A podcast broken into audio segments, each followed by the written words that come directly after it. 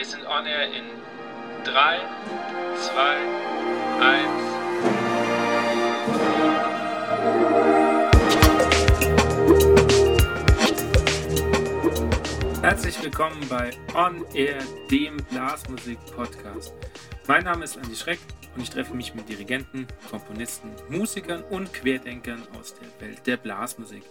Wir sprechen über Ansichten, neue Ideen, das Leben und natürlich Musik. Mein heutiger Gast ist freischaffende Musikerin und Lehrerin für Klarinette. Sie setzt sich als Musikwissenschaftlerin und Autorin für die von den Nationalsozialisten verfolgten MusikerInnen ein und als Coach hat sie unter anderem ihren eigenen Blog Music On ins Leben gerufen. Die Wahlberlinerin sagt von sich selbst, dass sie privat wenig klassische Musik hört und sich früher öfters fühlte, als würde sie nicht richtig in diese Musikwelt passen.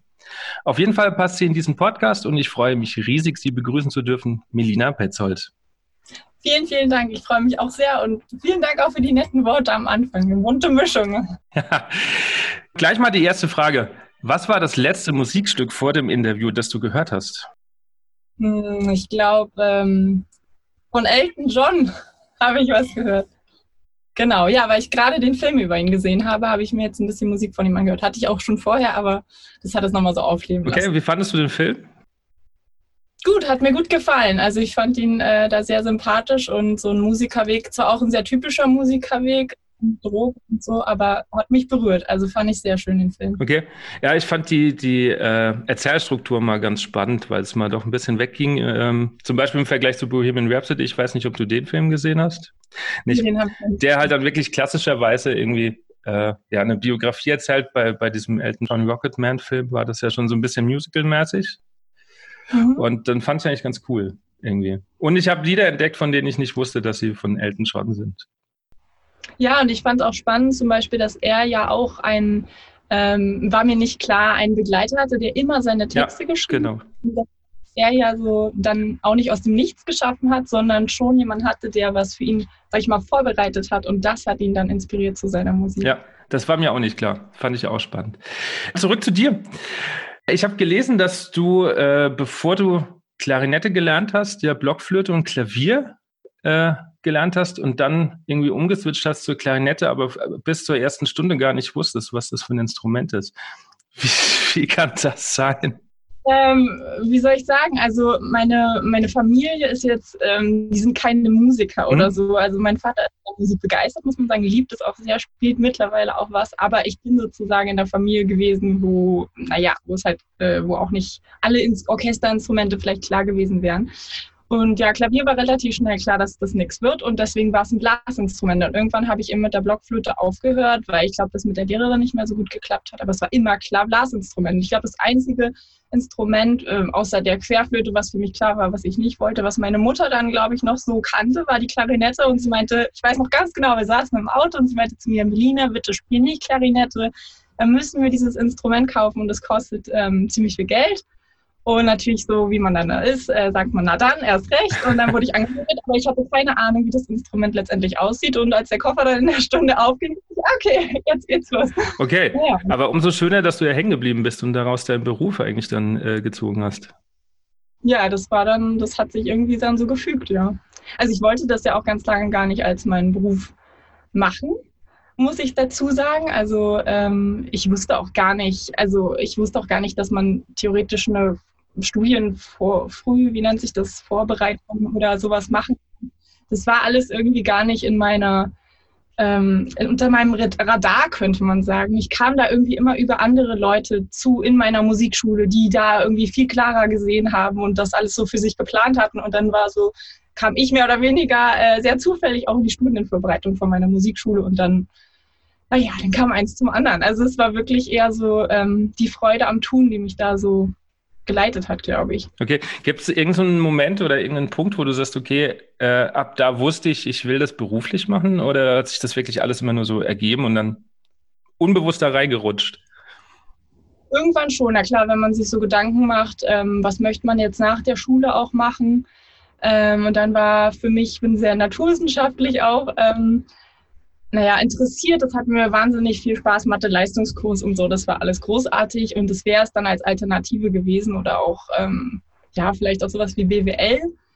Ähm, aber ich wollte es irgendwie wissen. Ich wollte dann auch wissen, wie, ähm, was steckt da noch hinter? Also Musik war irgendwas, wo ich vielleicht auch schon geahnt habe, dass ich da persönlich auch dran wachsen werde. Also jetzt im Nachhinein kann ich es natürlich erst sagen, aber ähm, so im Nachhinein muss ich sagen, das war, glaube ich, das Reizvolle. Ich wollte nie sagen in meinem Leben, ach, hätte ich es mal probiert. Mhm, ja. Das war eigentlich so der eine große Knackpunkt, warum ich mich dann entschieden habe, das zu machen.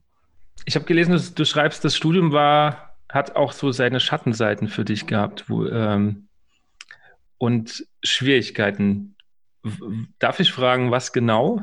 Aber natürlich. Also ähm, für mich war es im Studium, da kamen viele Dinge irgendwie zusammen, ähm, glaube ich, die dann dazu geführt haben. Es war so, ich war ja gleich im ersten Semester beispielsweise, hatte ich eine Sehenscheidenentzündung, also eine, eine Entzündung im Arm, die halt das alles in Frage gestellt hat, ob ich jetzt diesen Beruf wirklich auch langfristig machen kann, weil das kann ja chronisch verlaufen und dann stellst du es wirklich in Frage. Also hätte ich wieder aufhören müssen und ich war ja gerade so im Schwung, ich hatte mich dazu entschieden, das jetzt zu machen und ähm, das war einfach ein total blöder Zeitpunkt. Und dann war es irgendwie auch noch nicht meine Stadt, wo ich gelebt habe und dann hat es auch nicht, ähm, nicht so gut funktioniert, zumindest ähm, habe ich, glaube ich, nicht so gut mit meinem Lehrer zusammengepasst.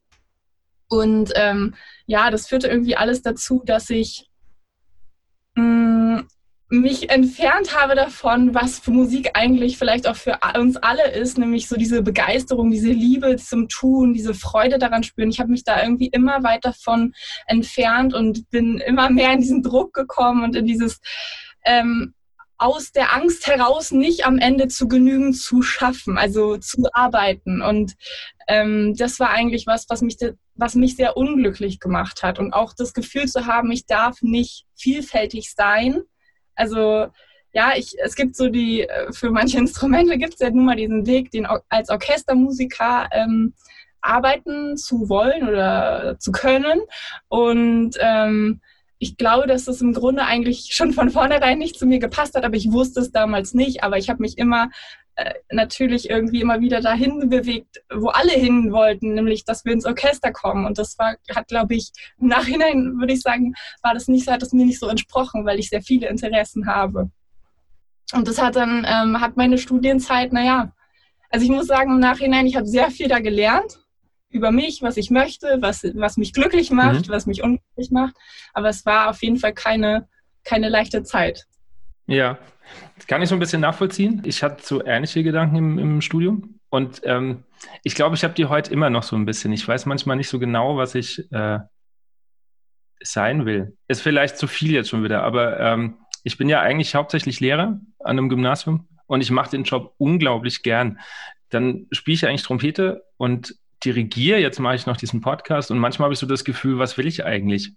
Und was will ich, mhm. ähm, ja richtig machen, weil manchmal habe ich so das Gefühl, manche Sachen bleiben auf der Strecke und vielleicht sollte man weniger tun und das dann irgendwie noch besser oder so. Also ich kann das alles so ein bisschen nachvollziehen, dass man irgendwo.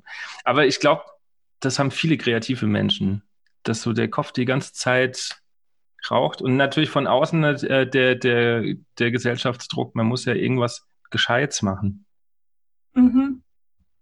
Ja, also ich merke es auch in den Coachings, dass das auch ein, dass das ein großes Thema ist, ähm, ja, sich das überhaupt zu erlauben. Für mich war das auch ein riesiger Prozess, ja, das loszulassen, ähm, dass ich ja so lange Jahre auch auf einer Orchesterstelle, sage ich mal, hingearbeitet habe und alles da reingegeben, also alles da reingegeben habe, aber mein Bauch hat schon gegen mich gearbeitet, muss ich dazu sagen. Also mein Bauchgefühl ähm, oder lustigerweise auch meine Eltern waren so, als ich dann meinte, ja, ich will das jetzt nicht mehr mit dem Orchester, und war so, wow, endlich hast du es irgendwie gemerkt. Wir haben dich ja noch nie gesehen. Das war irgendwie so lustig, weil äh, hätten sie auch mal früher sagen können, aber da sind sie auch so nett einfach.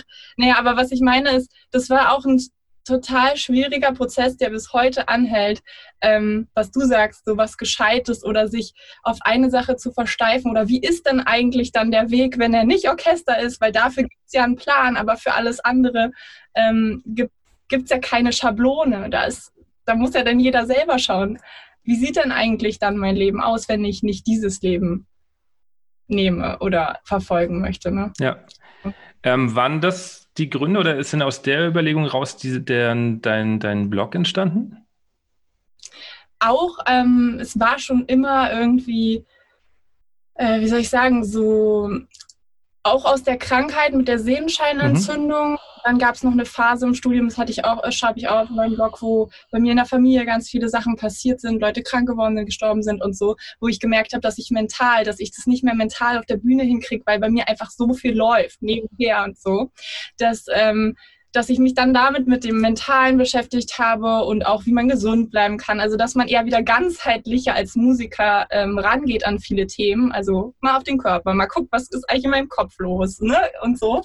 Und das war schon irgendwie immer so, ein, da dachte ich, das, das, damit beschäftige ich mich einfach sehr gerne und da wollte ich schon immer was machen. Und dann, als ich eben entschieden habe, okay, jetzt mache ich das weite Feld auf als Freischaffender und guck mal, was da drin ist, kamen solche Sachen natürlich ähm, wieder hoch. Ähm, dass man das jetzt ja auch wirklich machen kann. Also dass, dass dafür ja jetzt ja auch Raum ist, wofür ja vorher, wenn ich mich da ähm, für einen anderen Weg entschieden hätte, halt vielleicht nicht mehr so viel Raum gewesen wäre. Okay. Ähm, hattet ihr in der äh, oder in deiner Studienzeit die Möglichkeit, solche Dinge wie mentale Geschichten auszuprobieren oder eher nicht? Ähm, also wir hatten was richtig toll war, eine Artenlehrerin, die mit uns Artentechniken gelernt hat äh, für die Klarinette. Und als ich in Wien war, da gibt es ein riesiges Zentrum für Musikergesundheit, da gab es sowas schon, aber im Unterricht war es bei uns eher kein Thema. Genauso wie auch üben. Wie übt man? Ich weiß, manche Professoren machen das, aber so ein, also ich meine, üben, das Feld ist ja riesig. Ja. Wer vielleicht auch mal ähm, bei Music On dabei war, oder auf dem Blog geguckt hat, man kann so viele Themen machen. Also ich kann da wahrscheinlich drei Leben, 50 Leben von äh, mit diesem Thema füllen. Aber ähm, nee, das war eigentlich eher ähm, nicht so ein Thema. Was mich ja auch immer irritiert hat, weil die meiste Zeit haben wir ja geübt. Also wir sind ja die wenigste im Unterricht oder auf der Bühne. Also wir die meiste Zeit sitzen wir halt alleine mit uns. Ja, was ähm, so im Nachhinein, was mich auch immer überrascht ist, ähm, wir hatten das auch wenig, also die, die verschiedenen Arten zu üben. Und das Problem ist, man sitzt ja dann Stunden allein in seinem Übekämmerchen und mhm. ähm, man muss sich ja mit sich auseinandersetzen, aber irgendwie leitet einen keiner damit an, wie mache ich das denn richtig? Mhm. Ähm, weil ich bin ja das größte Problem nicht das Instrument, sondern ich muss das ja in meinem Kopf irgendwie geregelt kriegen. Und dann fangen ja auch so Zweifel an, genüge ich dem Ganzen? Wenn das anfängt, wird es ja noch schlimmer irgendwie. Und da hätte ich mir, glaube ich, tatsächlich mehr ja, Anleitung von außen gewünscht, wie ich das ins, in, äh, in den Griff bekomme, beziehungsweise dass es gar nicht so weit kommt, weil es ja verschiedene Arten zu üben gibt. Aber ähm, ich bin noch so groß geworden, auch in meiner Familie mit, ja, nur gespielt ist geübt. Also wenn ich jetzt mich hingesetzt hätte und ähm, Dinge tatsächlich mental durchgedacht hätte, dann äh, wäre mein Vater wahrscheinlich gekommen und hätte mich gefragt, was ich da tue, weil ich spiele ja nicht, also übe ich nicht. Das finde ich sehr schade, dass das eigentlich immer noch in vielen Köpfen so drin ist. Ähm, ja, find, ich, bin, ich bin da voll ähm, auf deiner Seite. Das sind ja auch Themen, finde ich, die gar wirklich, also gar keine Rolle spielen zum Beispiel. So, wir unterhalten uns ja sehr viel darüber oder ich kenne so viele Professoren auch von Kommilitonen von mir oder Kollegen oder Kolleginnen, die sagen, du musst so viele Stunden am Tag üben. Wird ja nie die Frage gestellt, wie verbringe ich diese Stunden? Also zum Beispiel, wie du meinst, ja, vielleicht wäre es manchmal besser, ich würde mir mal nur meinen Kopf aufräumen und mal klarkommen, gerade mit der Situation, in der ich mich mit befinde, würde drei Stunden im Wald spazieren gehen und mir mal klar werden darüber, warum ich eigentlich gerade dieses Probespiel machen will oder das Konzert anpeile oder warum ich in diesem Orchester spielen will oder in diesem Ensemble sein will oder was, ne? Also das würde manchmal den kompletten nächsten Monat von der Motivation und allem einfach mal sowas von einem Push geben. Aber es zählt alles nichts, wie du ja auch sagst, sondern es geht manchmal eben nur darum, ja, wir müssen jetzt hier fünf oder acht Stunden üben, aber wie wir, und das finde ich halt auch so bekloppt, dass man sich äh, das war bei uns auch nie ein Thema. Wie macht man, wie verbringt man Qualität, ja. nicht nur Quantität? Genau. Ja. ja. Ich merke das jetzt extrem, seitdem ich äh, ja jetzt äh, Vollzeit an der Schule arbeite, jetzt habe ich noch eine, noch eine Tochter bekommen. Also die Zeit wird ja sehr, sehr rar. Und ähm, ich dirigiere im Moment sehr viel und das Spielen ist eher tatsächlich ganz weit hinten. Aber wenn, muss ich die kurze Zeit möglichst sinnvoll nutzen. Das, da hilft es nicht, einfach irgendeine Routine, die noch von den, vom Studium da ist, abzuspulen, weil das schaffe ich überhaupt nicht. Und ich gehe unbefriedigt aus dem Üben, weil ich mir denke, okay, ich habe schon wieder irgendwie nur dasselbe gemacht, was ich ja eigentlich schon kann, aber irgendwie komme ich nicht vorwärts. Also ab da hat dann tatsächlich bei mir auch nochmal ein neuer Prozess äh, äh, angefangen, darüber nachzudenken, wie man das sinnvoll äh, angehen kann, weil da die Zeit tatsächlich nicht mehr da ist wie, wie im Studium. Das ist vielleicht auch die Gefahr vom Studium, dass man ja seinen ganzen Tag, sein Leben danach ausrichtet, seine Pausen darauf mhm. ausrichtet, dass man wieder üben kann und so, dass man denkt, man hat die Zeit endlos. Ähm, für mich war das auch, ähm, auch finde ich, diese, dieses Vertrauen nach dem Studium zu kriegen, ich habe die Zeit nicht mehr, aber ich kann trotzdem noch so spielen wie vorher. Also weißt du, was ja, ich meine? Ja. Dass man nicht denkt, oh Gott, ich brauche diese vielen mhm. Stunden, mhm. um dann ein Konzert spielen zu können. Weil, also das hat für mich echt nochmal auch noch war das so ein Knackpunkt, da mal Vertrauen, Vertrauen zu finden. Aber ähm, ja, also Effektivität, eigentlich ist es ja immer wünschenswert. Ähm, oder auch verschiedene Sachen zu integrieren oder wo, wie du auch meintest, ne, man, ähm, dass man nicht immer das Gleiche abspult. Es gibt ja auch immer so schön, äh, wer war das, äh, Edison oder so, so ein Zitat, wo man sagt, wenn ich halt immer wieder das Gleiche mache und andere Ergebnisse erwarte, es ist, es ist einfach unlogisch. Quatsch, ja. ja. Aber wir machen das so, weil es auch nicht anders, ähm, weil es leider, ich möchte jetzt nicht alle über einen Kamm scheren, weil es auch ähm, ganz oft eben gar nicht ähm, mit eingebracht wird. Ja. Mal gucken, hey, lies doch mal das Buch oder hast du schon mal probiert, ähm, ähm, zu Mentaltraining zu machen oder so, das halt auch mal anzustoßen oder weiß ich nicht, den Übungen zu nehmen, weil deine Hand ist halt immer fest. Mhm. Da könnte man ja gucken, was ist eigentlich im Körper so los. Ja. Solche Sachen. Ja. Was war für dich dabei das größte Aha-Erlebnis, als du angefangen hast, dich damit auseinanderzusetzen? Also eigentlich war es eher andersrum. Ich habe mich irgendwie damit auseinandergesetzt und habe irgendwann gemerkt, dass das alles ja ineinander einfließt. Aber was wirklich, wirklich, wirklich, glaube ich, eine der, der wichtigsten Sachen war, als ich diese ähm, Sehenscheinentzündung hatte. Ich bin ja da, würde ich mal sagen, im Nachhinein gelandet, weil ich für meinen Körper einfach alles abverlangt habe, ohne zu gucken, was eigentlich gerade los ist, wie geht's dem eigentlich damit? Und dann, ähm, als ich eben an diese Grenze gestoßen bin, der gesagt hat, hey, du musst jetzt auch mal gucken, was wirklich für dich, also nicht nur einfach fordern, sondern auch immer wieder mal regenerieren und so, ähm, fing ich an, ähm, wirklich Körperbewusstsein überhaupt erstmal auszubauen und zu entwickeln und immer zu, zu schauen. Ich meine jetzt auch natürlich außerhalb vom Üben, aber auch vor allen Dingen beim Üben wie fühlt sich's an, wenn ich spiele? Wie ist meine Atmung? Wo bin ich verspannt? Bin ich im Fluss? Halte ich irgendwo fest? Solche ganzen Themen. Und jetzt ist es immer so, immer wenn ich spiele, ist mein Körper wie eine zweite, e also das, was ich im Körper beobachte, ist wie eine zweite Ebene, die immer mitläuft. Nicht, ähm, nicht nur im Kopf, will ich nämlich ganz gerne. So, es gibt so ein schönes Zitat aus meiner Kindheit, wo die Lehrerin, die Flötenlehrerin gesagt hat, wenn Melina nicht im Kopf ist, ist alles okay. Ich habe es damals natürlich noch nicht begriffen, aber es war eigentlich genau das Thema. Also wirklich im, die Körpersignale zu deuten. Und wenn ich dann nämlich Stellen so übe, dass sie sich für mich rund anfühlen, nicht nur klappen, also dass ich einen Haken dran machen kann, und sagen kann, okay, die Stelle hat jetzt keine falschen Noten mehr, sondern wenn sie sich richtig gut anfühlt, Artikulation oder äh, ja auch technische Stellen, dann erst ist sie eigentlich wirklich, also da sind, da kam dann so eine krasse Entwicklung danach, als ich wirklich auch den Körper wieder mit reingenommen habe in das Spielen. Das ist eigentlich so die, womit alles anfing und was auch bis heute, glaube ich, so eins der ja, unfassbaren, weiß ich nicht, also da bin ich dankbar für und ähm, es hat auch so viel verändert. Ich finde es gerade spannend, dass deine Flötenlehrerin das schon so früh gesehen hat an dir, dass, dass du ähm, ja sehr im Kopf bist und wenig im Körper. Also mhm. ähm, ja, aber auch das kann ich nachvollziehen. Ich bin leider ein sehr kopflastiger Mensch und äh, in verschiedenen Situationen äh, fängt er dann extremst an, drüber nachzudenken, obwohl ich tatsächlich mich schon seit Jahren ganz viel mit so Körperarbeitssachen auseinandersetze. Aber es ist ähm, Ich habe so Tage, da ist, äh, schaffe ich nicht, den Kopf hinten anzustellen. Leider. Mhm. Aber gut. Ähm, wir sind ja jetzt, äh, oder wahrscheinlich wurdest du das ganz oft schon gefragt, äh, wie hat sich dein Üben jetzt in der Zeit von Corona dann verändert?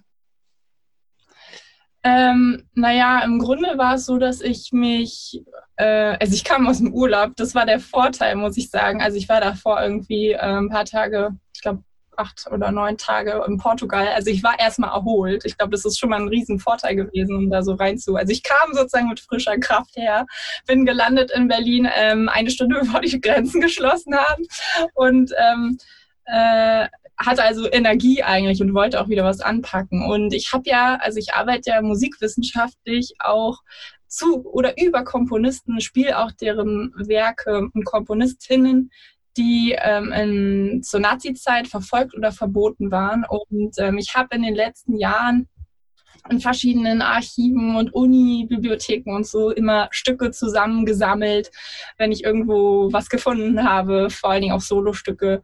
Ähm, und die konnte ich dann halt mal ausgraben. Also ich habe es eigentlich relativ schnell erstmal geschiftet von, okay, ich hatte halt vorher eigentlich den Plan, die Sachen für die Konzerte zu üben, aber jetzt ist halt neu, also jetzt ist halt sozusagen neue Zeit und wie kann ich die verbringen? Und dann habe ich diese Stücke mal rausgeholt und angefangen, mal so zu gucken, was ich da eigentlich alles so, ähm, was ich da alles eigentlich so eingesammelt habe. Und da sind eigentlich äh, ziemlich schöne Sachen dabei. Und die habe ich dann erstmal, ja, mit denen habe ich dann erstmal angefangen. Hast du schon Aussicht auf Konzerte? Ähm, diese Woche habe ich wieder eins, was abgesagt wurde in diesem Jahr, oh. wird jetzt im Jahr nach nachgeholt. Das ist, äh, das war jetzt das, das erste Mal, genau, dass mal wieder was geplant ist. Aber die natürlich sind auch noch alle sehr vorsichtig ja. und sagen, ja, Vorbehalt, wir müssen mal schauen. Ja. Kannst du deine Motivation hochhalten, wenn jetzt nichts konkret ansteht? Ähm, es ist auf jeden Fall eine riesige Herausforderung, ähm, finde ich. Das, aber es hängt nicht unbedingt da, damit zusammen, dass nichts ansteht, als vielmehr, dass jetzt ja auch wieder Raum also man muss sich das so vorstellen. Ich habe ja verschiedene Standbeine. Also ich arbeite wissenschaftlich, ich habe den Blog und die Videos bei Music On übers Üben und, ähm, und schreibe da auch darüber oder drehe mal ein Video oder mache hier so ein nettes Podcast-Interview mit dir und dann bin ich eben auch noch Musikerin. Und dadurch, dass jetzt sozusagen diese Musikerin äh, gerade nicht so beschäftigt mhm. ist, weil sie keine Konzerte spielen kann, war für mich eher die Herausforderung, dass halt andere Sachen den Platz natürlich super leicht füllen können, weil einfach so viel Verschiedenes da ist.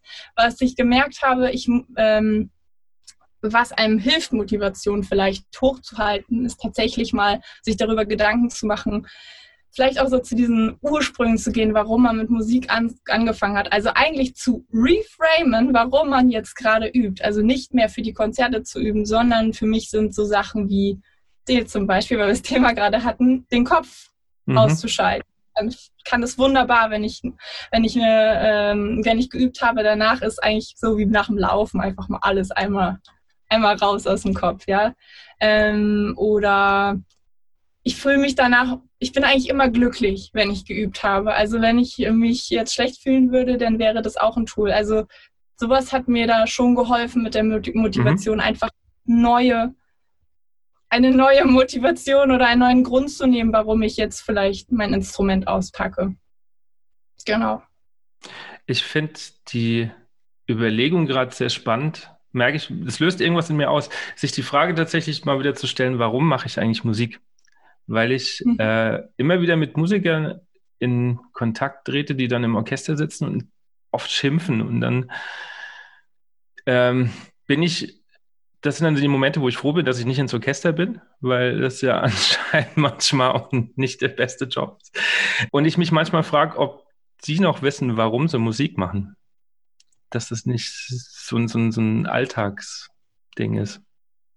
Ja, ich, also ich meine, das ist ja auch wahrscheinlich normal, dass man, dass man, dass sich das irgendwann so einpendelt und nicht mit großen Emotionen ähm, da sind. Aber das ist auch eins der ähm, der Sachen, die eigentlich immer auch im Coaching oder so ähm, hochkommen, dass man nochmal wirklich sich darum Gedanken macht, sich öfter mal dran erinnert und checkt, ist es gerade noch so, ähm, dass ich gerade Freude dabei habe oder oder laufe ich hier in eine falsche Richtung? Also ich meine, das war, weil du ja vorhin auch gefragt hast mit dem Studium, warum das so eine schwierige Zeit war, weil ich mich davon eigentlich immer mehr entfernt habe, weil für mich Musik machen irgendwann nur noch an Leistung gekoppelt war, eigentlich nicht mehr an diese, ähm, ja, an die Emotionen. Ja, also ich habe so zum Beispiel meine Nichte, die ähm, war irgendwie im Konzert von mir und wir saßen danach irgendwie am Grillen am Tisch und sie äh, ihre Mutter sagte zu ihr, ja, und wir haben das Konzert auch im Video, du kannst es nochmal angucken. Und sie meinte, nein, nein, nein, ich möchte unbedingt wieder in diese Kirche. Und sie saß da so mit so einem freudigen, strahlenden Gesicht. Und ich denke, ja, das, ja, genau. die, also so das Bild von, das ist Musik, das ist der Zauber von Musik. Und ähm, sich da einfach immer mal wieder dran mhm. zu erinnern, glaube ich, hilft ungemein, auch langfristig einfach Glück, also ja, glücklich und motiviert im Grunde ja auch zu bleiben. Ja. Ich hatte letztes Jahr, weil du das äh, so erzählst, ein total schönes äh, Erlebnis, was ich so noch nicht kannte äh, als Dirigent. Ähm, ich hatte mein erstes äh, Konzert mit dem Orchester, was ich letztes Jahr übernommen habe. Und ich hatte noch nie nach einem Konzert, dass explizit die Musiker zu mir kamen und sich bedankt haben, mit mir Musik machen zu dürfen, weil ich, keine Ahnung, anscheinend Raum gelassen habe oder irgendwas.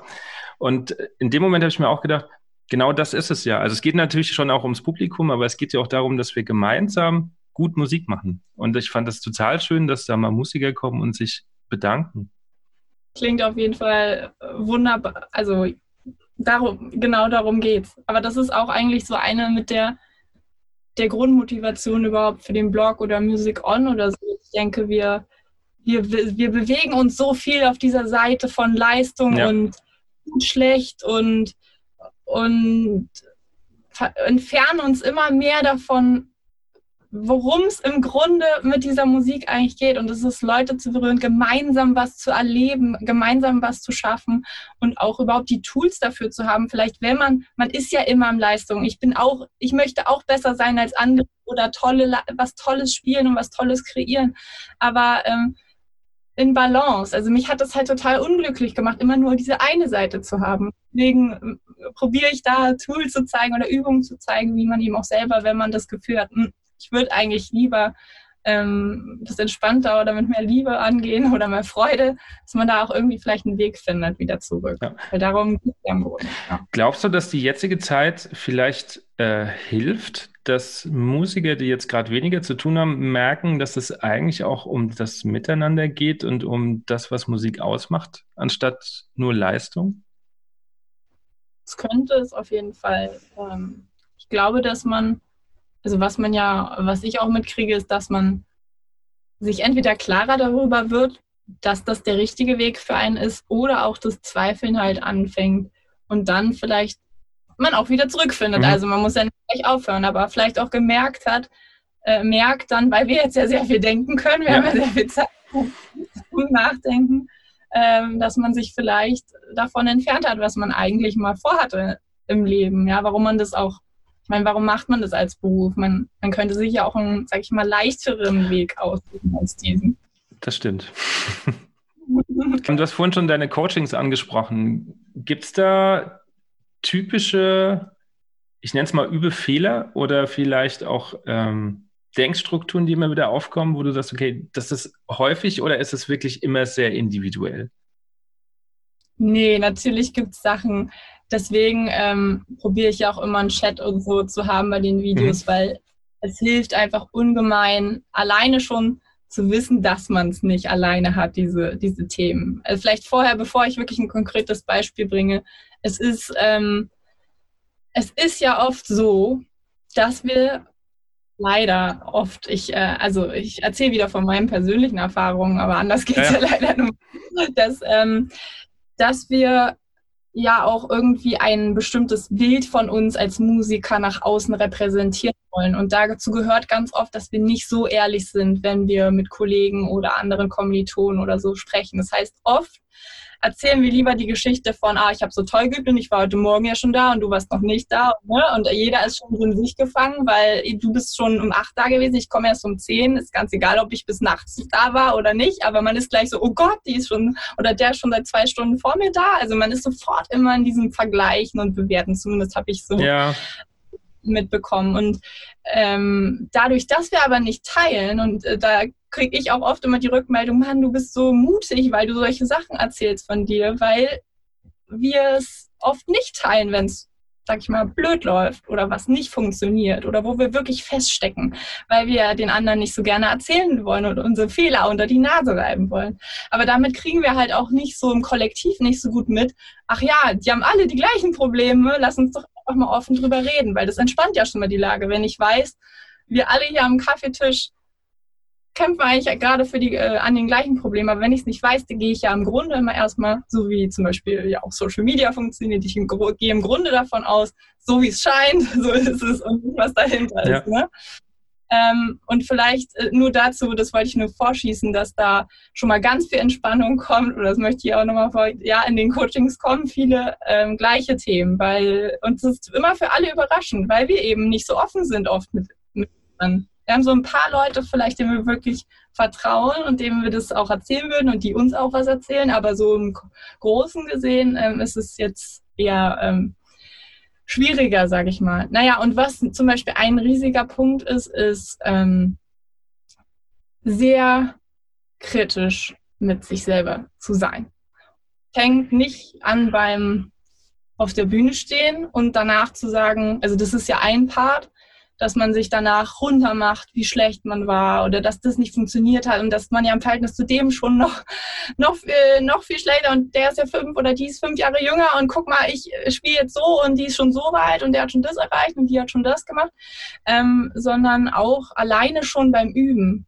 Und das fand ich, ähm, da habe ich vor Jahren ähm, eine Technik, ähm, wurde mir an mich herangetragen, die fand ich so super, dass man halt beim Üben wirklich wirklich sich selber auch schon die ganze Zeit bewertet.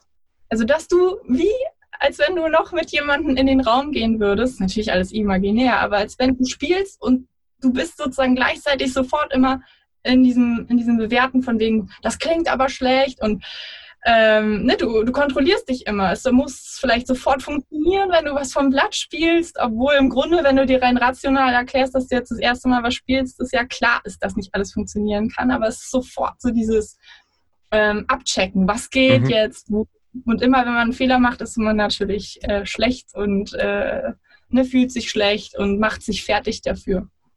Und das ist deswegen so spannend, weil wie in dieser Übung, die ich auch schon, glaube ich, ja auf dem Blog auch schon geteilt habe, geht es halt darum, dass du wirklich mal sozusagen imaginär dir vorstellst, dass du diesen Kritiker an dir mal vor die Tür setzt und sagst, okay, lass mich jetzt mal meine Üb also lass mich jetzt mal hier üben. Und dann später kannst du auch gerne wieder vorbeikommen, wenn ich das wähle, wenn ich an dem Zeitpunkt bin, wo ich jetzt nur noch gucken will, funktioniert alles, dann hole ich den sozusagen, also ist jetzt alles mhm, imaginär, ja. aber was gemacht, äh, hole ich den wieder rein. Aber dass du dann für dich auf einmal, also es war für mich wirklich ein Riesenunterschied zu merken, und das ist auch bei den, ähm, bei den Coachings, ähm, kriege ich auch die Rückmeldung, dass du auf einmal wirklich übst und wirklich ausprobierst und dir erlaubst, einen Weg zu wählen, wo es vielleicht erstmal richtig viel schlechter klingt, aber wo du das Gefühl hast, naja, wenn ich in die Richtung arbeite, könnte aber am Ende was richtig Gutes bei rauskommen, was vorher halt nicht ging, weil sofort, wenn du schle wenn es schlechter klingt, was, oh nee, nee, nee, das nehmen wir nicht, weil wir sind ja hier, ne, mhm. und bewerten und wir wollen ja eigentlich nur, dass alles funktioniert und so. Und dann wurde Üben unfassbar kreativ. Und dann wurde es wie so eine Werkstatt. Man hat vieles ausprobiert oder wie so in so einem Labor. Mhm. Gehen wir doch mal in die Richtung, mal gucken, was das, was das macht. Oder gucken wir doch mal in die Richtung. Ah, das gefällt mir, okay. Oder das gefällt mir nicht. Naja, schmeißen wir es halt raus. Also ganz unbedarft mhm. erstmal. Mir ist das schon mal aufgefallen und da habe ich mich selbst ertappt, dass ich in so eine, so eine, so eine Falle selbst getreten bin, dass ich sowas nicht mehr mache. Wenn ich das jetzt vergleiche früher, ich habe mich mit dem Instrument da hingesetzt, habe die verschiedensten Dinge einfach mal ausprobiert. Was geht denn überhaupt? Und ich hatte, ich ähm, mache das aber heute auch nicht mehr. Also ich setze mich nicht mehr hin und probiere einfach mal, in welche Richtung das alles geht, weil so, so immer die Angst da ist, oder da war auf jeden Fall, ah, das könnte vielleicht in eine Richtung laufen, die falsch ist. Was aber ja auch grundsätzlich nicht schlimm ist, weil dann weißt du wenigstens, dass es nicht deine Richtung ist. Aber dieses, ich traue mich nicht mal links und rechts was auszuprobieren, das finde ich schade und wird auch, glaube ich, im Studium so ein bisschen abtrainiert, habe ich so das Gefühl. Also man ist dann so in so einer Form drin und das wird dann so gemacht und dann muss man das so machen und sobald man irgendwas anderes ausprobiert, ist schon irgendwie nicht so cool. Ja, also ähm, ich hatte das auch, ich muss ja sagen, ich habe ein Jahr Erasmus in Wien mhm. gemacht und es war, äh, das war das, das also nicht, allein, ich liebe diese Stadt, aber alleine in diesem Jahr, weil ich hatte da, sag ich mal, wes wesentlich weniger Unterricht als vorher, also ähm, als wo ich vorher studiert habe und da war sowas auf einmal aber möglich, ja. Also dass man mal wirklich Sachen verändern kann, ausprobieren mhm. kann, weil wenn jede Woche, wir hatten zum Beispiel jede Woche Tonleiter Vorspiel und Orchesterstellen Vorspiel und dann noch Stücke vorspielen, da kann man ja nicht wirklich große Veränderungen auch im reinen technischen ja. Ablauf des Instruments vornehmen, weil du weißt ja, oh Gott, in einer Woche da wieder was bringen. Also da muss ich ja was leisten und da stehe ich mehrmals die Woche ähm, in der Kritik, positiv wie negativ, ähm, ob ich da jetzt was kriege, was ich super verwerten kann oder auch ähm, überhaupt erstmal auszuhalten, halt immer ständig bewertet zu werden.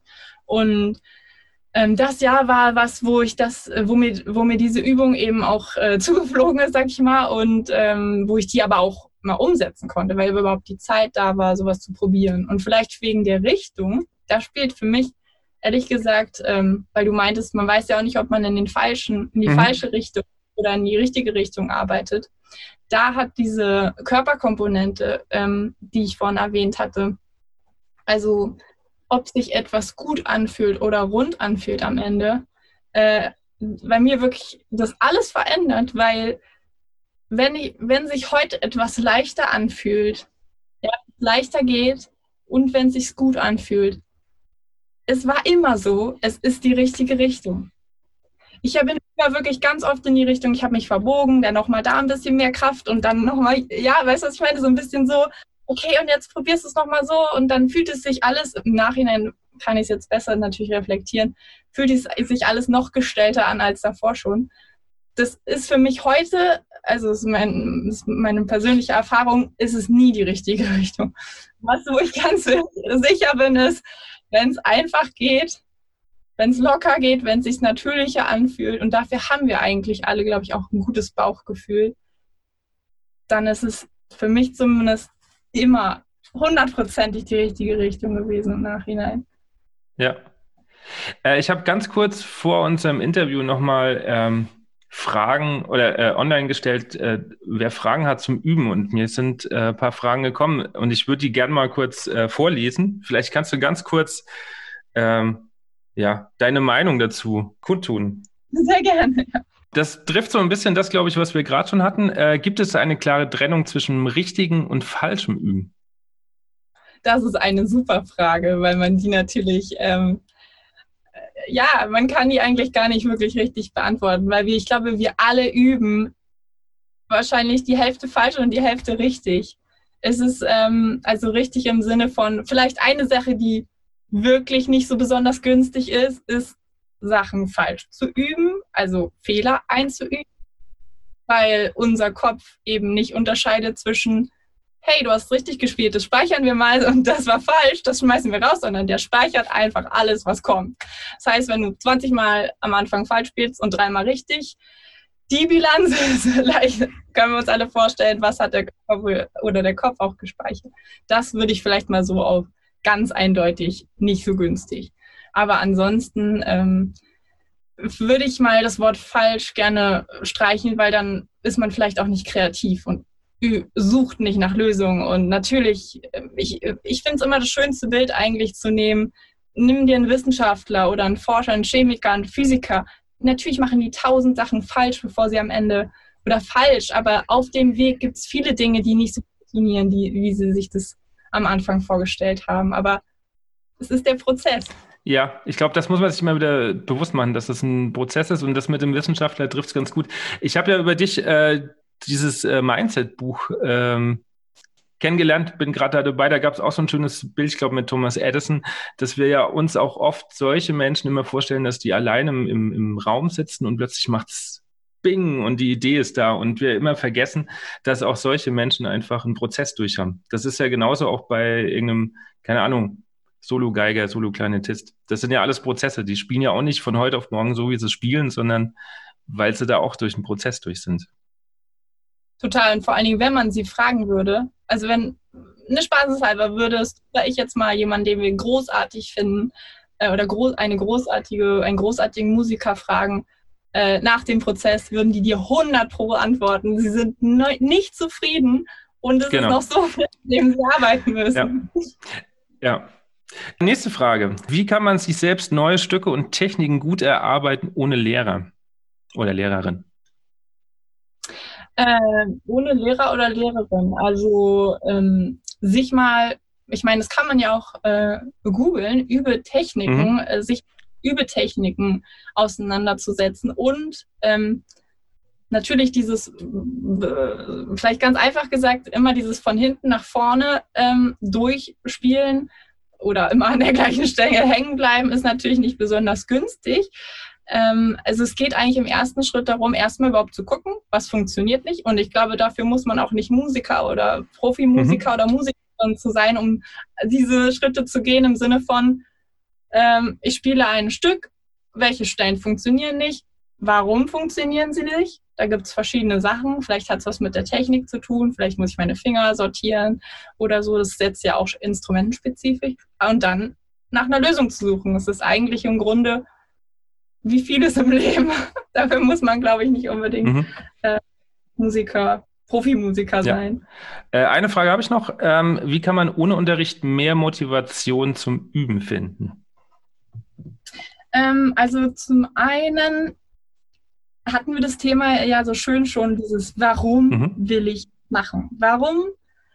Äh, ich bin ganz ehrlich, wenn, wenn ich Amateurmusiker oder ambitionierte Hobby- oder überhaupt mal Hobbymusiker sehe, ich bewundere die unfassbar, ich mich frage, Wahnsinn, die finden neben einem 40-Stunden-Job dem Ganzen diese Zeit und diese Ruhe, sich damit zu beschäftigen, die Muße. Und ähm, ich, ja, ich, ich ziehe da wirklich meinen Hut vor. Und der, ich glaube, da braucht man, also mir geht es zum Beispiel, vergleicht es mal mit dem Laufen. Also für mich wäre jetzt vielleicht diese, das Laufen so eine Komponente, was ich in mein mit mir bringe. Und da ist einfach so die Sache, dass man wirklich viele, viele Gründe hat, warum man das heute machen möchte. Ob es ist, weil man danach sich super fühlt, ob es ist, weil man danach glücklich ist, ob man nur zum Abschalten das machen will, ja. Also ob man sich ein äh, ein Konzert äh, überlegt, was man spielen will oder so. Also, dass man wirklich viele, viele, viele, viele Gründe weiß und die vielleicht auch dann in dem Tag den Grund hervorziehen kann, ähm, den man eben heute hat. Und auch ganz wichtig ähm, ist Routine, sich zu überlegen, wann möchte ich das machen, an welchem Tag, sich konkret zu überlegen, wann passt es, wann könnte, oder besser gesagt, wann könnte es passen. Hier vielleicht nur als kleinen Tipp, wenn du schon eine andere Routine hast, keine Ahnung, nehmen wir jetzt mal, du kommst nach Hause von der Arbeit und dann als erstes trinkst du mal ein Wasserglas, könntest du an dieses Wasserglas dahinter koppeln üben. Also man kann auch so zusammen clustern, ja, also Routinen clustern, das fällt dann leichter, aber das nehmen wir nur ganz kurz hier.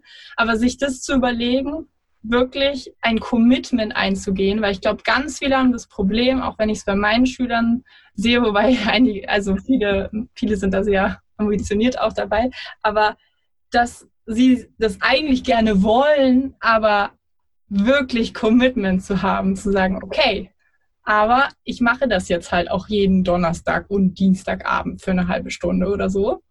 Das ist nochmal ein anderer Schritt. Und da muss man vielleicht nochmal ein bisschen tiefer gehen und auch gucken, wie dringend will ich das? Also wie, wie möchte ich das in mein Leben integrieren letztendlich? Und wenn die Routine dann nicht funktioniert, nicht aufgeben, sondern einfach nur mal gucken, warum hat es nicht funktioniert und dann nochmal neu, ja. neu überlegen. Wollte zwei Sachen oder eine Sache sagen. Ähm, das erste, was du gesagt hast, äh, dass du Amateurmusiker bewunderst, das ist das, was jetzt immer wieder, glaube ich, in den Folgen kam, dass ähm, ja, ich glaube, wir als Profimusiker das tatsächlich ja bewundern, wie viel Leidenschaft man da reinstecken kann, obwohl es ja eigentlich, oder was heißt obwohl, es ist halt nur das Hobby und da nochmal so viel Energie auf, aufzubringen. Ähm, ich habe jetzt gelesen, du bringst dein eigenes Übejournal raus. Ja. Ein paar Fragen dazu. A, wie kamst du dazu? Und B, ist das nicht vielleicht auch eine Möglichkeit, quasi äh, mehr Motivation zu bekommen? Äh, also vielen Dank für die Frage. Ja, das, da bin ich gerade voll im Prozess äh, und ich bin auch schon ganz gespannt. Es wird bald äh, fertig sein. Also wie kam es dazu? Im Grunde war es so, ähm, dass ich eben mit diesem ganzen Thema Blog und so habe ich mich auch mit Achtsamkeit oder wie wir jetzt hatten, dieses schöne Buch Mindset und so mit solchen Themen beschäftigt. Und ähm, ich habe dann ähm, auch immer mal To-Do-Listen geschrieben, weil umso komplexer der, der Tag oder die Woche wurde, umso wichtiger war es auch, dass ich auch für mich mal aufschreibe, was möchte ich jetzt üben. Mhm. Im Studium gab es ja nur das, ja. da war das ja immer im Kopf, aber dass ich da auch ein bisschen strukturierter, sage ich mal, das ähm, noch mehr angehe. Aber es hat mich halt irgendwie überhaupt nicht gefreut, einfach nur so eine To-Do-Liste zu schreiben. Ich dachte, da muss doch irgendwie mehr drin sein. Und über diese Achtsamkeits- ähm, Übungen oder Fragen, die letztendlich auch kamen. Da, da gab es ja auch zu Music On gerade ein Video, ähm, zum Beispiel sich immer drei Stichpunkte zu notieren, ähm, nämlich was war meine Erkenntnis, was war mein Erfolg und was hat mir heute besonders Freude gemacht. Das sind zum Beispiel drei Stichpunkte, die ich mir nach dem Üben regelmäßig notiere, weil in denen so viel Kraft liegt. Also du hast schon recht, man kann da mit diesem Journal eben auch ja, Motivation kreieren, weil man seinen Fokus einfach auf andere Dinge richtet. Zum Beispiel darauf, warum mache ich das? Also meine Freude, was hat mir Freude gemacht? Deswegen tue ich das ja auch im Grunde. Oder auch, ähm, was war mein Erfolg heute? Weil wir uns ja gerne, ne, wir hatten das vorhin mit dem inneren Kritiker, wir, wir lernen es ja auch schon in der Schule immer zu suchen, wo liegt das Problem. Ähm, aber wir lernen weniger uns für unsere Erfolge zu feiern und da einfach mal so ein bisschen mehr hinzuschauen auch und sich immer mehr auch immer wieder daran zu erinnern, hey, super, den Schritt habe ich nicht heute gegangen oder auch ähm, wenn man mal zurückblickt, Wahnsinn, in, in dem letzten halben Jahr habe ich ja unfassbar viel auch abgehaken können von dem, was ich mir vorgenommen habe. Da steckt natürlich auch ganz viel Energie, die man dann wieder freisetzen kann fürs Üben drinne. Aber natürlich kann man auch sagen, äh, ja, ich würde ja lieber üben. Ne? Also warum soll ich ein Journal ausfüllen? Das kostet ja auch alles Zeit. Ähm, das verstehe ich total. Und es geht auch nicht unbedingt darum, dass man dieses Journal immer komplett ausfüllt, sondern dass man vielleicht das macht, mhm. wo man das Gefühl hat, das könnte einem jetzt was bringen. Und dann wird man auch selber merken, dass man solche, dass man dann irgendwann nicht mehr unbedingt schreiben muss, sondern dass man vielleicht dann irgendwann, wenn man das Instrument in den Koffer packt zum Beispiel, dann auch mal denkt, ach super, das hat doch heute richtig Freude gemacht, weil man es einfach so ein bisschen eine Weile mal ja, trainiert ja. hat, Fragen zu stellen. Also es soll jetzt keine 50-jährige Begleitung unbedingt sein, sondern man kann das dann immer mal wieder auch phasenweise vielleicht mhm. für sich rausholen ja. und mal wieder eine Weile machen. Finde ich auf jeden Fall eine spannende Sache und werde ich auf jeden Fall mal ausprobieren.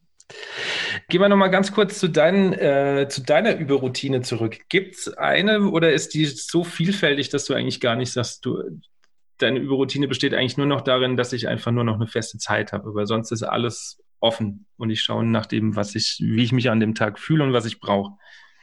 Ähm, also das mit der festen Zeit zum Beispiel hat sich auch äh, in den letzten äh, in den letzten Jahren gezeigt, dass ich da auch immer flexibel, also eigentlich kann ich im Grunde nur sagen, ähm, es hat viel mit Flexibilität und Reagieren darauf zu tun, wie ich wie du ja auch meintest, im Studium hat man eine Routine. Da hat man auch ganz lange gedacht, man hat ja so lange dran gewerkelt und man dachte, man bereitet sich so fürs Leben vor. Ne? So, wenn ich das jetzt für mich geklärt habe, dann, dann habe ich es, also habe genau. ich wirklich was ja. geschafft. Und leider hat man dann irgendwie festgestellt nach dem Studium, oh nee, du, also das funktioniert jetzt hier hinten und vorne nicht mehr mit deinem Tagesablauf. Und ähm, natürlich hast du auch nicht mehr diese vielen Stunden zur Verfügung und du bist ja auch viel müder. Vielleicht manchmal musst trotzdem ähm, üben, kannst du jetzt nicht nur ausruhen, damit du üben kannst. Und das war so, das ist das. Also eigentlich im Grunde zu meiner Überroutine kann ich sagen, ich reagiere, also es ist immer so ein früh, ich reagiere immer frühzeitiger, wenn ich merke, dass es gerade nicht mehr funktioniert und gucke dann, was ich vielleicht verändern muss. Ob es die Uhrzeit ist. Ich habe mal eine Zeit lang äh, oder Jahre sogar immer morgens gleich geübt, weil ich brauche, also das war irgendwie für mich so, da war ich am, total im Fokus mhm. drinne. Ähm, das fiel mir am leichtesten. Äh, momentan mache ich das eher nach der Mittagspause oder abends, um da einfach, dann habe ich so dann mein Zeug schon geschafft am Tag und dann mache ich das, weil ich eben jetzt gerade in Corona ja auch diese wunderbare Eigenschaft nutzen kann, mich damit vielleicht runterzufahren und die Gedanken ähm, zu sortieren oder auch loszulassen und so. Also ähm, ja, im Grunde sind das so, würde ich das als die wichtigsten Punkte sehen, dieses das nicht so starr zu denken und sich auch nicht zu lange zu ärgern, wenn es gerade nicht läuft, weil das war dann immer so meine Schlussfolgerung. Hey, es hat doch jetzt schon Monate ja. funktioniert. Warum bist du jetzt nicht mehr so diszipliniert? Jetzt reiß dich doch mal zusammen, ja? Es muss doch klappen, anstatt einfach zu sagen, hey, vielleicht hat sich gerade was in meinem Leben verändert und dann passt es jetzt einfach besser irgendwie anders rein. Ja, ich hatte so einen Punkt vor zwei Wochen tatsächlich. Ich habe mir Anfang der Corona-Zeit eine wunderbare Tagesstruktur zurechtgelegt, die echt gut funktioniert hat. Und ich war mega produktiv und dann äh, jetzt sind wir umgezogen. Wir wohnen jetzt in Wiesbaden. Und dann dachte ich vorher schon, ah, jetzt, da wird alles leichter, weil ich habe dann äh, in die Schule deutlich weniger Anfahrtszeit und so. Und es hat gar nichts funktioniert. Also wirklich überhaupt nicht. Ich war, ähm, also ich habe zwar irgendwas gewerkelt, aber es war irgendwie immer unbefriedigend. Also üben hat nicht geklappt, Noten vorbereiten. Also es war mega unbefriedigend und ich habe es nicht verstanden. Ähm, und ja, man muss einfach dann, glaube ich, das akzeptieren, dass es anders ist und wirklich den Punkt suchen, was, ja, was, es ist ja irgendwas anders geworden. Um, und ähm, ja, also ich bin da gerade dabei, flexibler zu werden. Das ist eine ganz große Schwäche von mir, glaube ich, wenn es um so Überroutinen und generell so Dinge geht, weil ich dann mir das immer so schön aus, aus äh, in meinem Kopf und denke, ah, das muss super funktionieren. Und ja, dann ärgere ich mich sehr darüber? Ich, du, ich kann, ich kann, das total gut. Äh, ist ja auch nicht so, dass ich das nie habe, nur dass, es, dass ich es probiere zu kürzen, äh, zu verkürzen. Und im Grunde wäre es ja auch richtig toll, weißt du, ja. wenn man so ein Modell hätte, wo man wüsste, hey, wenn ich das richtig perfektioniere, dann habe ich es fürs Leben. Und dann kommt halt das Leben noch. Ja. So.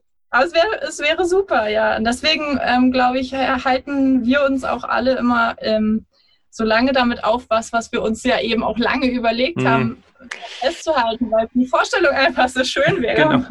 Ja. Äh, hast du an Konzerttagen irgendeine Routine oder irgendein Ritual, wo du sagst, okay, das muss ich schon machen, um, um, um irgendwie gut vorbereitet zu sein, fokussiert zu sein, entspannt zu sein? Oder ist das auch flexibel für dich? Nee, also was ich zum Beispiel äh, direkt im Konzert ist zum ja, es ist jetzt für dich als Mann jetzt nicht so einfach, aber zum Beispiel ist für mich Schminken, ja, ja ist so ein Fest, wo vom Spiegel stehe oder Zähneputze ist sowas, wo ich einfach merke, da kommen nochmal all meine mhm. Gedanken, die ich jetzt gerade zu diesem Ereignis habe, hoch und dann kann ich die nochmal so ein bisschen sortieren und dem nochmal ein bisschen nachgehen oder auch spazieren gehen, finde ich ähm, an so einem Tag, wenn das irgendwie geht, total gut. Und ähm, was ich auch vor Jahren, ist jetzt wirklich schon einige Jahre her, aber ich kann es nur jedem empfehlen, dass man mal Meditation ausprobiert. Mhm. Als einfach, ähm, weil es am Konzerttag im Grunde einen wieder in Verbindung mit dem Körper bringt, der ja irgendwie auch verrückt ist, drauf ist an so einem Tag. Also es ist natürlich nicht so, dass man ihn einfach runterbeamen kann und sagen kann, hey, es ist doch alles normal, aber alleine schon, dass man die Atmung wahrnimmt, damit in diesem Moment und merkt, ja, in diesem Moment ist eigentlich alles in Ordnung, ne? weil auch da erzählen wir uns ja den ganzen Tag irgendwie dann, oh Gott, die Stelle und das und wenn die jetzt noch das und dann kommt noch der und ne, da, da sind wir ja so viel im Kopf drin und da auch einfach mal wieder in den, in den Körper zu kommen. Kann, ja, das kann ich nur empfehlen. Okay. Was mich noch interessieren würde, ähm, wie kam es, dass du noch Musikwissenschaft dazu gemacht hast? So wie ich Klarinette entdeckt habe für mich. Nee, also ähm, Musikwissenschaft war im Grunde so, äh, im Rostock, in Rostock gab es oder gibt es immer noch ein Zentrum, was sich für die, ähm, die heißen dort verfemte Komponisten, also die, die Nationalsozialisten eben verfolgt oder verboten waren, was sich für sie einsetzt. Und da bin ich schon relativ früh ähm, im Studium zugekommen, weil wir damals mit meinem Ensemble ähm, einen Wettbewerb, verfilmte Musikwettbewerb, einen Preis gewonnen NDR-Kulturpreis bekommen haben. Und so irgendwie waren wir dann schon in diesem Thema drin, haben ganz viele von den Komponisten gespielt. Und dann wurde ich studentische Hilfskraft dort irgendwie. Ein paar Jahre später war das dann schon, ähm, äh, weil ich Kulturwissenschaften noch neben dem Studium angefangen hatte zu studieren. Und ähm, dann kam ein Komponist, über den ich jetzt auch schon ein Buch geschrieben habe und eine CD veröffentlicht habe, ähm, als Thema dort auf. Der heißt Ingolf Dahl. Und so ging das dann los. Also aus diesem Komponisten Ingolf Dahl wurde eben dieses CD-Projekt und dieses Buch und dann hatte ich schon länger, dachte ich auch irgendwann vielleicht könnte ich ja mal eine Doktorarbeit angehen und dann kam das. Da dachte ich so, jetzt habe ich das Thema, ich kenne eigentlich schon den Professor. Also irgendwie so, es ist jetzt eins von vielen Projekten und es wird auch noch eine ganz schöne Weile dauern, aber es macht einfach wahnsinnig äh, viel Freude, sich dafür einzusetzen, aber auch äh, diese Lebensgeschichten halt ähm, zu hören und auch, was für eine Verbindung diese Menschen auch zur Musik hatten in dieser Zeit, auch ganz super spannend. Ne? Ja, das auf jeden Fall. Da, da müssen wir, glaube ich, mal ähm, nochmal eine separate Folge dazu machen, weil ich das Thema ähm, spannend finde und ich glaube, das wäre jetzt so zu schnell abgehandelt. Das äh, ja, total gerne. würde dem Ganzen nicht, nicht Rechnung tragen. Bevor wir dann in die Abschlussrunde gehen, was mich die ganze Zeit interessiert, wenn man deine Videos sieht, äh, hängt hinten dran immer so ein wunderschönes Plakat von äh, Leonard Bernstein. Äh, ja. Was ist deine Verbindung dazu? Hat es äh, was mit, mit, mit dem Judentum zu tun, also jüdische Musik und ähm, der verfilmten Musik oder liegt es wo, woanders? Ähm, ja, jein. Also es ist so, ähm, er steht ja da in Wien mhm. an der Oper und ähm, Wien ist absolut mein Ort, ähm, was Musik betrifft. Es ist einfach so ein inspirierender, kraftvoller ähm, Ort. Musik ist da irgendwie auch nochmal anders gelebt als in Deutschland für mein Empfinden. Mhm. Ähm, und Bernstein als Mensch, ich war in Wien in der Ausstellung hier vom Jüdischen Museum, von dem ist auch die, ähm, dieses Plakat. Und äh, da wurde halt er beleuchtet im Hinblick auf, dass er sich für alle verschiedenen Religionen mhm. und Kulturen ja. eingesetzt hat. Und ähm, genau, das finde ich einfach ein wunderschönes, wie soll ich sagen, finde ich einfach beeindruckend. Beeindruckend Musiker, beeindruckende beeindruckend, dass er sich dafür so eingesetzt hat und seine, sage ich mal, Persönlichkeit dafür genutzt hat. Ne, es gibt da auch in dieser Ausstellung gab es auch die Geschichte, dass er sich geweigert hat, auf die Bühne zu gehen, als ein nationalistischer österreichischer Politiker in die Oper gekommen mhm. ist, dazuhören sollte und so. Und das finde ich einfach als Bild so so toll. Und deswegen hängt dieses Plakat jetzt hier. Vielleicht wird es aber auch bald mal was anderes. Mal schauen. Ich bin gespannt. Kommen wir in die letzte Fragerunde. Ich mache mir so Schnellfragerunden. Und mhm. ähm, als erstes äh, hast du zwei Begriffe und du darfst dich für einen davon entscheiden. Ähm, mhm. Berge oder Meer? Berge. Warum? Ich weiß nicht, da hängt mein Herz irgendwie mehr. Okay. Orchester oder Ensemble? Ensemble. Auf jeden Fall. Weil, weil man flexibler ist? Oder? Äh, weil weil es so selbstbestimmter ist, glaube ich. Frei. Es fühlt sich für mich frei an. Okay. Ähm, dein Lieblingskomponist ist? Hui, ähm, Ursula Mamlock würde mir da jetzt einfach spontan einfallen. Okay. Ähm, du schreibst in einem deiner Blog-Einträge, dass äh, Sprache ja unser Denken auch beeinflusst. Mhm. Oder quasi durch Sprache auch unsere Denken zum Ausdruck bringt. Welche Wörter oder Phrasen äh, würdest du sagen, benutzt du definitiv zu oft? Hm. Es könnte noch besser sein. Hm. Oh, das ist aber eine richtig schwierige Frage. Aber auch spannend. Ähm. Weiß ich gar nicht. Aber weiß ich gar nicht. Wahrscheinlich so verbess besser, besser, weit so in die Richtung. Ja. Okay. Ähm, welches Buch sollte jeder einmal gelesen haben, deiner Meinung nach? Mm, wenn man, ja, also ich fand zum Beispiel jetzt letztens, wir haben ja schon drüber geredet, ich finde dieses Mindset-Buch, ob man Musiker ist oder nicht Musiker ist, aber einfach generell. Ob man Kinder hat oder nicht Kinder hat, ob man Lehrer ist oder nicht Lehrer ist, ob man im Team arbeitet, ob man allein arbeitet, fand ich großartig. Finde ich großartig. Äh, Hätte ich bestimmt auch einmal lesen. Ja. Und äh, letzte Frage, deine schlimmste Angewohnheit? Immer ständig was zu tun, nie zur Ruhe zu kommen. Ja, schlimmste Angewohnheit. Okay. Ähm, was sind deine Wünsche jetzt noch für die Zukunft, für dich persönlich? Mm, dass äh, ich würde mir wünschen, nicht, äh, nicht nur für mich persönlich, aber dass, es, dass wir noch viel mehr, äh, ja, dass, dass diese ganze musikalische Welt noch viel mehr von dieser Freude, dass noch viel mehr Leute wie bei dir einfach nach dem Konzert zueinander gehen und sagen, Mensch, es war heute super oder ne, dass das einfach noch viel öfter wirklich um den Kern von Musik geht. Das würde ich mir wünschen. Das ist doch ein schönes Schlusswort. Dann bedanke ich mich für dieses wunderschöne Gespräch. Ich mich auch. Es war, es war mir eine riesige Freude.